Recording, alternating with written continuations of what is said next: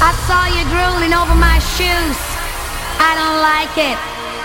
You follow me around when I desire to be left alone.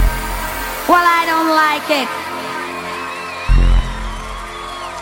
Even though we've been together for some time now, it seems you're always out when I'm in for a good conversation.